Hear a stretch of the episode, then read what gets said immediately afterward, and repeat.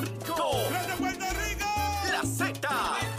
WZNTFM 93.7 San Juan, WZMTFM 93.3 Ponce y WIOB 97.5 Mayagüez. La que representa la salsa en la isla del encanto. De aquí para el mundo. A través de la aplicación La Música Z93. Tu, tu emisora nacional de la salsa. Nuestra segunda hora aquí en Nación Z Nacional. Mi amigo, soy Leo Díaz. Estamos a través de Z93, la emisora nacional de la salsa, la aplicación La Música y nuestra página de Facebook de Nación Z. Y usted puede escribir su gusanguita. Escriba ahí lo que quiera, envíeme besitos en el cuti, que es lo que yo prefiero, pero también me puede mandar a freír espárragos. Digo, yo prefiero los besitos, pero usted decide lo que quiera hacer. Mire, y antes de ir con William Villafañe, vamos a los titulares con don Emanuel Pacheco. Buenos días, buenos días Puerto Rico. Soy Emanuel Pacheco Rivera informando para Nación Z Nacional en los titulares. A partir de este martes, todos los agentes del orden público deberán intentar convencer a las víctimas de violencia doméstica que acudan a un cuartel a procurar una orden de protección o querellarse por violación a la ley 54 para que permanezcan bajo la custodia de la uniformada hasta que una intercesora o personal de una unidad especializada de violencia doméstica tome conocimiento sobre los hechos. Por otra parte, más allá de evaluar la posibilidad de desarrollar nueva legislación para atajar la violencia de género, que este año ha acabado con la vida de cuatro mujeres, el presidente del Senado, José Luis Dalmau, consideró ayer lunes que la mirada debe estar puesta en exigir al componente de seguridad la aplicación adecuada de los reglamentos y jurisprudencia vigente.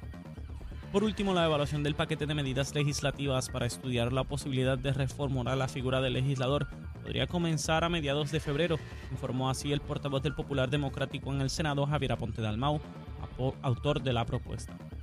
Hasta aquí los titulares, les informó Emanuel Pacheco Rivera. Yo les espero en mi próxima intervención aquí en Nación Z Nacional, que usted sintoniza a través de la emisora nacional de la salsa Z93. Él es Leo Díaz. Que venimos bajando, mire, chévere, aceleradamente. Na- Nación Z Nacional por la Z. Aquí estamos, aquí estamos comenzando ya esta segunda hora como corresponde con el precandidato a la comisaría residente por el PNP, senador por acumulación, William Villafañe. William, saludos, ¿cómo tú estás? Saludos para ti, Leo, saludos para Chero, para Emanuel y para todo el pueblo que nos ve y nos escucha. Te veo contento. Súper contento. Parece que la cosa está pintando. Bueno, yo, yo, yo no voy por la isla, ¿verdad? Porque ya yo no estoy en esas cosas de campaña, ni mucho menos. Pero veo las redes sociales. Y es impresionante lo que estoy viendo ahí y lo que me llaman y me cuentan, pues yo soy presentado, William. Yo siempre he sido bien presentado y voy a morir así, presentado. A lo mejor hasta me salgo la caja a ver quién fue el velorio. tú sabes, yo, yo soy bien presentado. Este, ¿Cómo va la cosa? Cuéntame. Demasiado bien, Sí. demasiado bien. Seguimos subiendo, seguimos eh, sumando a, a- a nuestra candidatura y, y ya, ya eh, llevamos 49 municipios eh, visitados. Sigue sumando. Toda la semana tú me dices por Sí, dónde vas. Sí, sí, ya eso pronto terminamos esa primera ronda. Ajá. Eh, y seguimos añadiendo endosos y respaldos a nuestra candidatura, no solamente de, de líderes de nuestro partido, sino eh, de personas eh, ¿verdad? Que, que están motivadas a, vo- a votar en la primaria. Mira, ustedes tienen sesión esta semana. Tuvimos sesión en el día de ayer y tenemos sesión el jueves. Siempre te hago esta pregunta, igual que le hago a Gabriel, para saber por dónde andan los asuntos legislativos, porque contrario a lo que yo esperaba, y no sé si esto es impresión también, como, como es la última sesión, ¿verdad?, de- de- del cuatrienio, yo esperaba un mayor cúmulo de discusión en términos de asuntos a considerarse en ambos cuerpos legislativos, pero hay un silencio. O sea, no se producen noticias de, de- de- No. de- esa mayoría parlamentaria, nada. Lo único que vi que, ha, que se ha dado alguna discusión, pero muy leve, es el proyecto de, de- del portavoz de la mayoría, Dalmao, sobre los emolumentos de los legisladores, que va a traer controversia cuando se abra vista pública, creo que es en febrero. Pero fuera de eso, William, yo no, no escucho nada más. Sí. Y, y- y- y realmente, ¿verdad? Eh, aunque yo tiendo a, a avalar la idea de este del concepto de legislador ciudadano, pues no le veo mucha oportunidad a la discusión y Sí. a la atención de una medida co- como esa, puesto que en la Cámara, pues el presidente lo que ha hecho es proponer eh, un aumento al salario de los legisladores. Entonces, pues, hay, hay Mientras choque. un cuerpo Sí, no, no. dice bajar, el otro dice subir. Sí, sí. es una cosa, ¿verdad?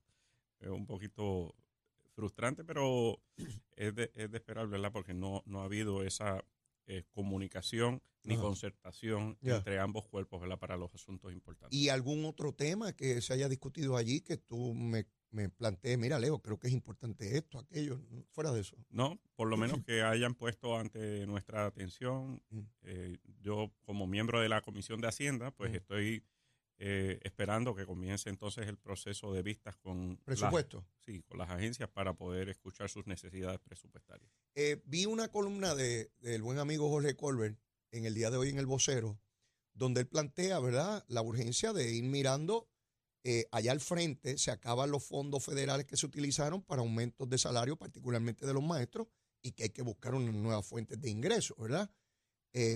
Ya en este presupuesto que comenzaría con el nuevo año fiscal de, de julio, eh, ¿se tendrían que ir a identificar esas fuentes o- o todavía no? Sí, pero esto, esto es algo que, ¿verdad? Durante los pasados años Ajá. hemos tenido una serie de sobrantes al, al presupuesto. Es decir, que hay la capacidad para absorber. Ah, no es algo que te preocupe. No, no es algo que, que a mí me, me preocupe. Esto lo que sí es necesario es que la Junta de Supervisión Fiscal, ¿verdad?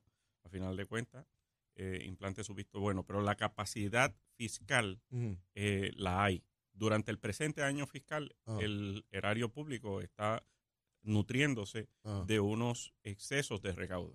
O sea que hay la capacidad para absorber este tipo de, de, de compromisos Ah, pues, ¿verdad? con nuestros, Lo, con lo- nuestros lo funcionarios discutiré públicos. con Colbert el jueves, que es cuando él está conmigo aquí, porque él, él lo lanza como que no hay, o sea, que al momento no se ha identificado la fuente. Tú me aseguras que sí. Sí, bueno, la Junta de Supervisión Fiscal tiene, ¿verdad?, que darle, el- Avalarlo, el- que darle el avalar, visto ¿verdad?, bueno. que, que- que esta cuestión de los sobrantes pues pueda eh, presupuestarse de es esta que de la manera. manera en que Jorge lo escribe, y probablemente él conoce eso y no, no fue parte de lo que escribió, pero de la manera en que lo escribe parecería ser que la alternativa es o impuestos o, o- ¿verdad? Porque No, no, no ese, no es el caso, no estamos hablando de eso. No, no es, el, no es el caso. Y lo vamos a estar viendo tan pronto el gobernador de su mensaje de presupuesto Ah, ok. y, y someta, ¿verdad?, ante la Junta de Supervisión Fiscal Claro. inicialmente en este proceso que, que se lleva a cabo y que toma varios meses. Pero una vez el gobernador empiece a llevar a cabo su mensaje de situación de Estado y de presupuesto, pues se arrojará eh, luz sobre, sobre eso. A ti es a quien tengo que preguntarle lo siguiente. Este, ya en enero del año entrante eh, llegan los nuevos funcionarios electos, los que sean nuevos, eh, como es el caso de la comisaría, porque tiene que llegar por obligación alguien nuevo, Sí. pues la comisionada no aspira a la posición. Eh, en términos de la Junta de Supervisión Fiscal, porque, y yo sé que hemos tocado este tema antes, pero yo quiero que el pueblo esté bien claro porque tú te vas a someter al escrutinio y al rigor del pueblo en una votación. Eh, veo a la Junta y coincido con los que han planteado, buscando excusas para permanecer ahí. Y hay un consenso en personas que conocen de esto, y Cristian Sobrino, que he discutido mucho este tema con él, porque él fue parte de la Junta, ¿verdad? Representando al gobierno, eh, tratando de alargar esto, y casi todos los entendidos me dicen, Leo, ya a mediados del año que vi, del cuatrienio que viene, debe estar la Junta saliendo. Pero ¿qué hacer si la Junta busca excusas? ¿Cuál es el mecanismo? Porque después de todo es una creación congresional. ¿Cómo uno ataca eso? debemos partir de que va a continuar buscando excusas para quedarse. ¿Por Mm. qué? Porque ha encontrado la manera de poder controlar lo que es el microgobierno. Es decir, ha encontrado la manera a través del presupuesto de controlar en qué se gasta cada centavo del gobierno de Puerto Rico y, y hemos visto cómo incluso ha tratado de influenciar las adjudicaciones de subastas, contrataciones, entre muchas otras cosas. Eh, para nosotros es muy lamentable porque se trata de un gobierno antidemocrático, no electo por el pueblo puertorriqueño, no nombrado por personas por, electas por el pueblo puertorriqueño. Y, y nosotros, pues, de plano, queremos salir de ese proceso, de la quiebra y de la junta Sí. que, que ha estado, ¿verdad? Y que, que también se ha eh, ensañado con los municipios, con la Universidad de Puerto Rico y con un sinnúmero de áreas eh, muy sensibles para, para nuestra sociedad. Los municipios le brindan servicios directos a la ciudadanía y cuando uno observa el nivel de gasto este, público, estatal, que están implicando con respecto a, a, lo que se asigna a los municipios, el fondo de equiparación, que, es lo que estamos hablando, versus otros gastos en otras áreas, versus el propio gasto de la Junta. Que la Junta eh, eh, anualmente absorbe este, sobre 60 millones de dólares, cientos de millones de dólares en honorarios de abogados. Eh, versus lo, lo, que le está quitando a los municipios, pues no compara, porque los municipios pues realmente tienen un impacto positivo en el servicio directo a la ciudadanía y el costo proporcional versus el gobierno estatal es menor en cada obra, etcétera. En el caso de la Junta, pues como comisionado residente, desde el primer día nosotros vamos a utilizar el, eh, la oficina de comisionado para que las comisiones legislativas en este caso la Comisión de Recursos Naturales de la Cámara Federal, eh, ponga el ojo sobre la Junta de Supervisión Fiscal para dos cosas principalmente, tres cosas principalmente. Una, como planteé, de que deje de estar estrangulando a, estas áreas sensibles del gobierno, le dé más eh, capacidad de administración al, gobierno central. Por otro lado, buscar aclarar dentro de alguna legislación que se atienda inicialmente en la Cámara de Representantes Federal el momento de salida de la Junta para que no haya especulación ni haya interpretaciones eh, que, les prolongue su estadía. Mm. Y, por, por, otro lado, el nosotros eh, en todo momento eh, establecer desde el gobierno federal mm. una fiscalización a la Junta, porque ha carecido de eso. Se, ha, ¿verdad? Se, se, se han enfocado mucho en que si rindan unos informes de ética, etcétera, a mí me parece que el enfoque debe ser sobre las determinaciones de la Junta. y, eso lo vamos a estar haciendo desde el primer día. Eh, la ley promesa requiere a la Junta que promueva y busque el desarrollo económico. Yo no conozco ninguna iniciativa que ellos hayan planteado de legislación o, nada para el desarrollo económico de Puerto Rico. Los veo en, en el recorte de gastos. También no hay problema, bregamos con los gastos y toda la cosa. Pero ¿dónde está el desarrollo económico? Por ejemplo, la universidad que tú lo planteas. Pues quitarle millones y millones y millones y millones a la universidad. ¿Y dónde está la iniciativa para que llegue dinero a la universidad, aun cuando sea de, capital privado? ¿Verdad? Que es algo que, que, que aquí la propia universidad se resiste, no sé por qué rayo, pero se resiste a ser proactiva en la búsqueda de recursos que no necesariamente vengan desde el gobierno, como lo hacen montones de universidades alrededor del mundo. Y por alguna razón, Digo, eh, sé que hay muchos elementos ideológicos. Rápido empiezan que es que quieren privatizar la universidad y todo ese tipo de discurso, ¿verdad? Pero otra vez, no hay ninguna iniciativa y como tú señalas, eh, a mí me gustaría ver tanto Cámara y Senado Federal realizando vistas públicas sobre lo que ha logrado la Junta. Accountability. Ellos crearon el monstruo, pues se supone que examinen qué rayos han venido haciendo durante todo este tiempo y que le den la información a ellos, porque ciertamente para el gobierno es mucho más difícil. ¿Cuánto han gastado en el tiempo que llevan aquí? Ciertamente se han logrado cosas, porque se logró reducir dramáticamente la deuda de Puerto Rico y eso es bueno, ¿verdad? Porque no estamos hablando de que todo lo que ha hecho la Junta es malo, no, eso no funciona así. Pero ha habido fallas estructurales eh, dramáticas. Carrión, cuando presidía, dijo que ellos venían eh, eh, el, tamaño del cuarto y, que nosotros decidíamos los, muebles.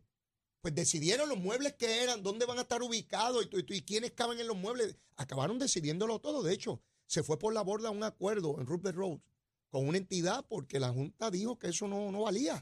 Y hubo que ir a los tribunales. Eh, se logró detener alguna, algunos caprichos de la Junta con respecto al bono de Navidad, a la reducción de jornada, a la reducción de las pensiones, eh, y, porque había, ¿verdad? Detrás de todo había unas pretensiones muy nefastas para eh, nuestra economía también y precisamente para las poblaciones más vulnerables. Pero eh, hubo que hacer recortes, sí, en otras áreas del gobierno. Cuando en el 2017 se entra, hubo que encontrar partidas de contrataciones, etcétera, y, y se redujo en más de 2 mil millones de dólares es, en esos primeros seis meses el gasto. Mm. Eh, de esa, bueno, cuando, cuando se entró no había para pagar nóminas, no había para pagar pensiones, no había para pagar deuda, pues ya no se estaba pagando. Y, y hubo que hacer ese nivel de ajuste para poder eh, fluir. Los reintegros benditos estaban aguantados. Mm. Eso ahora que tú ves que tú llenas la planilla y el reintegro te llega a los dos o tres días, ay bendito, era... Es una al- transferencia electrónica. era el donde año. era el año que, que venías a recibir ese, ese reintegro. Cuando cayera algo. Cuando cayera algo, Cuando decía cayera algo. Zaragoza, cuando, cuando caiga algo, Sí. esa frase lo acompañará. Hay, ¿verdad? Hay actuaciones y palabras que acompañan a los políticos por siempre, ¿verdad? Sí. A, ca- a cada uno de los que hemos pasado el proceso político. Yo tengo las mías también. Así que eso es parte de la cosa. No, tú tienes un montón. Bueno, allá, bueno. afuera, afu- allá afuera me las dicen cada rato. ¿Ah, sí? Ay, bendito. Mira, eh, Ricardo Rosselló estuvo en la Florida este fin de semana con la delegación extendida y sigue trabajando arduamente en, en conformar todo un ejército. Miles y miles de personas conforman esta delegación extendida. Y ocurrió algo que yo no había visto, por lo menos en esta magnitud. De ordinario, William, los políticos de Puerto Rico hacen campaña, pues en Puerto Rico, ¿verdad? Mira qué interesante políticos estadistas entienden que parte de su responsabilidad como candidatos y funcionarios electos es ayudar en este esfuerzo de Ricardo Rosselló de la delegación extendida y crear conciencia en los estados y mover al aparato político en cada estado en favor de la estadidad para Puerto Rico. Pues empiezo a ver a los políticos del PNP, a- particularmente legisladores, eh, eh, yendo allá. Gabriel Rodríguez Aguiló, José Aponte, eh, bueno, qué sé yo, la lista es grandísima, Gregorio, Gregorio Matías, yendo y proyectándose desde allá en el esfuerzo ideológico.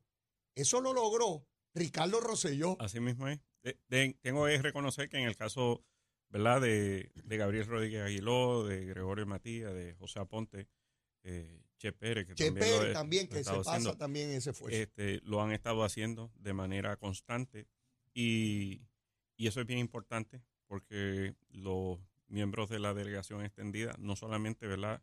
aquí en Puerto Rico, sino los que están en, en los estados y principalmente un estado como la Florida, necesitan sentir ese respaldo nuestro en la, en la gestión voluntaria y gratuita que están haciendo. Y esa, esa organización que se ha ido extendiendo por todo Estados Unidos, Mm. pues nos permite a nosotros ampliar el alcance de nuestro mensaje y conseguir respaldo más allá de lo que se considera ¿verdad? la capital federal, Washington, la Sí. Casa Blanca, etcétera, porque es el resto de la nación lo que influye allí. Y eh, esa visión, pues la tuvo el exgobernador Rosselló, precisamente luego de los acontecimientos del huracán María y luego de estar buscando eh, respaldo para, para Puerto Rico, veía como congresistas venían a Puerto Rico, Mm. eh, sufrían por lo que había sucedido aquí, pero llegaban allá y se olvidaban. Sin embargo, eh, iba una persona de su distrito y por una cosa mucho más simple, pues le hacían caso. Entonces, e- ese vehículo es importantísimo. Nosotros lo hemos adaptado para establecer eh, los 435 comités enlace alrededor de todo Estados ¿Me Unidos. has a hablado de eso? ¿Me has hablado? Eso es un proyecto ambicioso. y ya siendo, siendo ¿verdad? algo a- ambicioso, pues entonces lo que hemos hecho que hemos comenzado Ajá. el proceso ya de, de reclutamiento eh, para, para poder dándole forma eh, a todos estos comités y tan pronto inicie el ¿verdad? juramento ya como comisionado residente, ya, ya tengamos muchos de ellos conformados y comencemos a actuar. Mira, William, eh, ¿verdad? Todos sufrimos eh, esta tragedia inmensa en el pueblo de Yauco, con la muerte de toda una Sí. familia. Eh, ya empiezo a notar elementos políticos en este tipo de casos. Habían sectores ayer reclamando de que fue una juez que fue bajo Wanda Vázquez, eh, que se juramentó y que se nominó y la legislatura que fue interesante porque yo no vi ese mismo juicio otra vez la vara, la doble vara. Yo no vi ese mismo juicio cuando otras juezas que fueron nombradas y nominadas por el Partido Popular incurrieron en conducta similar a la que ocurrió en este caso, donde se plantea, ¿verdad?, que hubo algún tipo de dejadeo, negligencia o mala adjudicación o falta de información. Mira qué interesante. Vamos a buscar la ideología si el que se dice que falló es estadista. Pero si no es estadista, ese elemento no se trae a discusión. Para mí es irrelevante quién lo nombró y bajo qué criterio. Para mí lo importante es si la persona que se nombró hizo bien su trabajo o no. No es la ideología. La ideología no decide si alguien va a ser buen juez o mal juez, o buen fiscal o mal fiscal. Eh, lo, lo, deciden las capacidades de la persona que se nombre, ¿verdad? Eh, porque aquí hemos tenido jueces que se ha cuestionado su conducta, algunos nombrados por el PNP y algunos nombrados por el Partido Popular, porque no tiene que ver con eso. Y, y, y, me parece que es peligroso andar en esa dirección. Sí, sí. Eh, tú no le vas a echar la, la culpa, por ejemplo, cuando, cuando un funcionario electo, eh, ¿verdad? Lamentablemente, pues sale corrupto, tú no le vas a echar la culpa al elector. Exacto, que fue quien lo puso allí. ¿Verdad? Eh, corresponde ver si las autoridades toman acción Y, enjuician, procesan, castigan. Y ahora, en una situación como esta, eh, tiene que ver, había algo, si, si tú plantearas que si en el momento de la nominación o en el momento de la confirmación había información eh, valiosa para que pudiera arrojar luz de que el nominado pudiera en algún momento tomar decisiones como las que eh, tomó en este caso, pues ahí pues tú podías entonces hacer alguna crítica, pero no la había.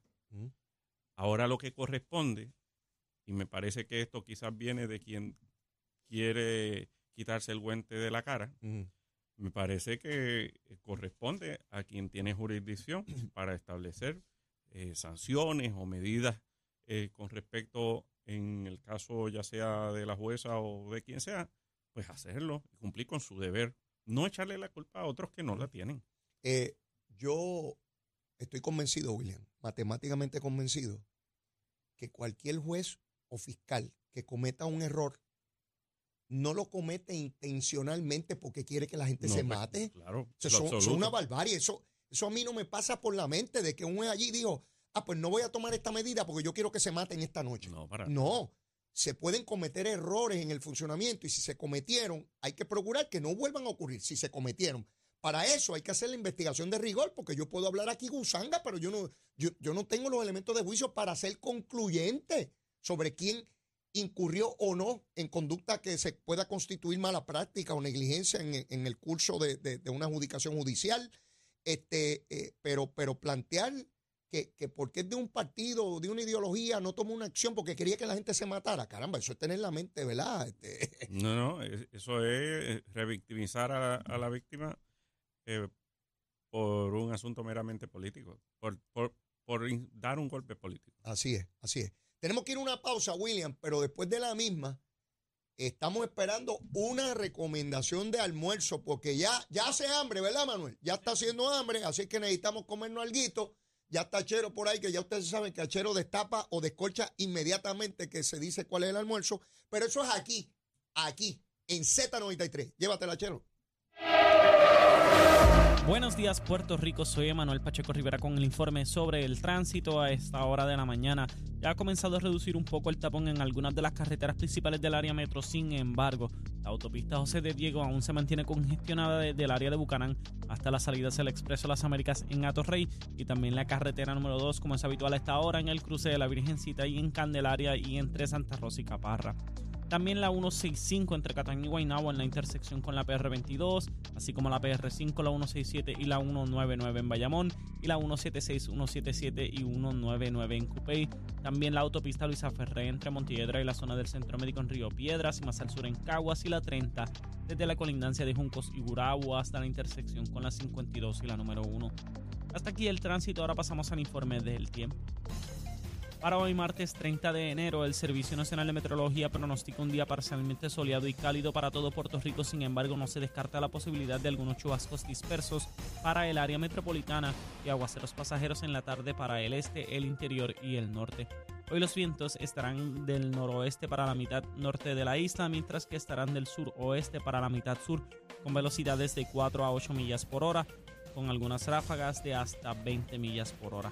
Las temperaturas, por otra parte, estarán en los medios altos 80 grados para todo Puerto Rico. Hasta aquí el tiempo les informó Emanuel Pacheco Rivera. Yo les espero en mi próxima intervención aquí en Nación Z Nacional que usted sintoniza a través de la emisora nacional de la salsa Z93.